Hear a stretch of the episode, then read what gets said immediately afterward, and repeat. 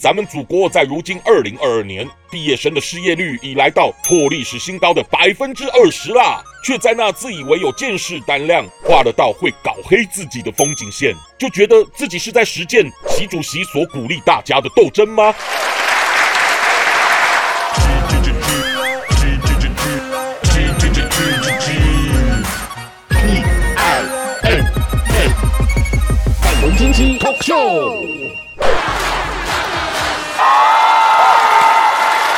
各位朋友，大家好，我是粉红鸡。大家是否听过一个词“风景线”？网上没听过的人肯定不知道，这竟然是代表游行示威活动的意思。原因来自2019年美国众议院长形容香港反修例抗议是一道美丽的风景线。所以这个，先别消音啦，PD 老大，我是要跟大家说，如今那条风景线在中央的调教下早已经消失了。既然我今天会聊到风景线，就是也想向各位同志们警惕一下这种风景线。最近在咱们国内许多地方都有人不知好歹的就给犯着了。例如近一两个月来，包括北京大学、北京师范大学、中国政法大学等名校的学生们，因清零政策下被封锁管控，竟然都爆发激烈的群聚抗议，甚至还高喊“打倒形式主义，打倒官僚主义”这种叛逆的口号。难道师长们都没人教过他们？这种言论放心里头知道就好的呀。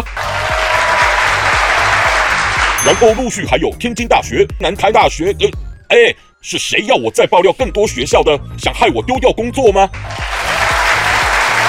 但我以为这些让党反感的风景线已经被校方和公安合力教育下，早被软硬兼施给化解消失了。怎么就近几天又来个北京理工大学的抗议事件？唉。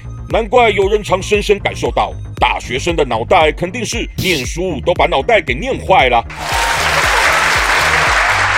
这些闹事的姿势学生分子，怎么不先费心思考虑自己的未来？毕竟咱们祖国在如今二零二二年，毕业生的失业率已来到破历史新高的百分之二十啦，却在那自以为有见识胆量，画得到会搞黑自己的风景线，就觉得自己是在实践习主席所鼓励大家的斗争吗？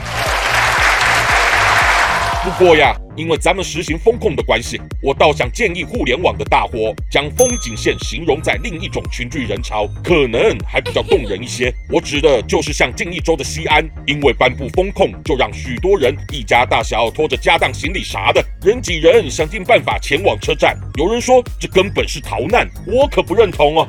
这一方面有机会远行其他省份，好好体会咱广大祖国的风光；二方面也是在帮忙当地政府。减少必须强硬管控人民的成本嘛。瞧瞧，已经身负经验的上海人，因为疫情又突然给回升了，一堆民众才闻到要封控的消息，个个还超前当局的应对速度，自主就拖着行李赶赴撤离人潮。你说这不就是一种最不给党添麻烦的风景线吗？我是本公鸡，谢谢大家。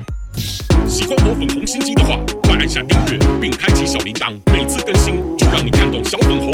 想爆料，欢迎私信粉红机哦。